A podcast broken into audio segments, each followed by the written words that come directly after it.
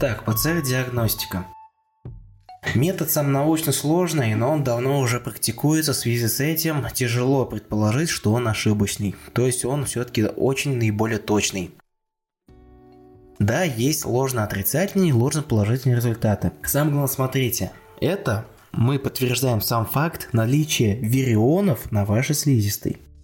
То есть вы могли его только что вдохнуть, вы могли вдохнуть его случайно у прохожих на улице, то есть вы еще не болеете, а он появился на вашей слизистой.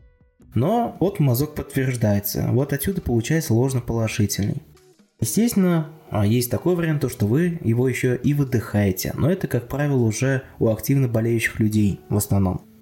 Итак, еще важно понимать, вы можете подумать то, что это ложный результат по той причине, то, что мазок положительный, а вы даже не чувствуете то, что вы болеете.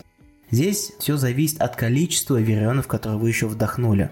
Потому что одно дело, когда вы вдохнули всего лишь 10 штучек вирионов ковида и сотни тысяч. А сотни тысяч, конечно же, вы заболеете, вы будете болеть, будете ощущать все прелести этой болезни. А когда у вас десяток, этого возможно, чтобы заболеть, этого недостаточно. Вот именно от этого, я думаю, стоит разгадка того, то, что почему у нас появляется ложно-отрицательное или ложно-положительное.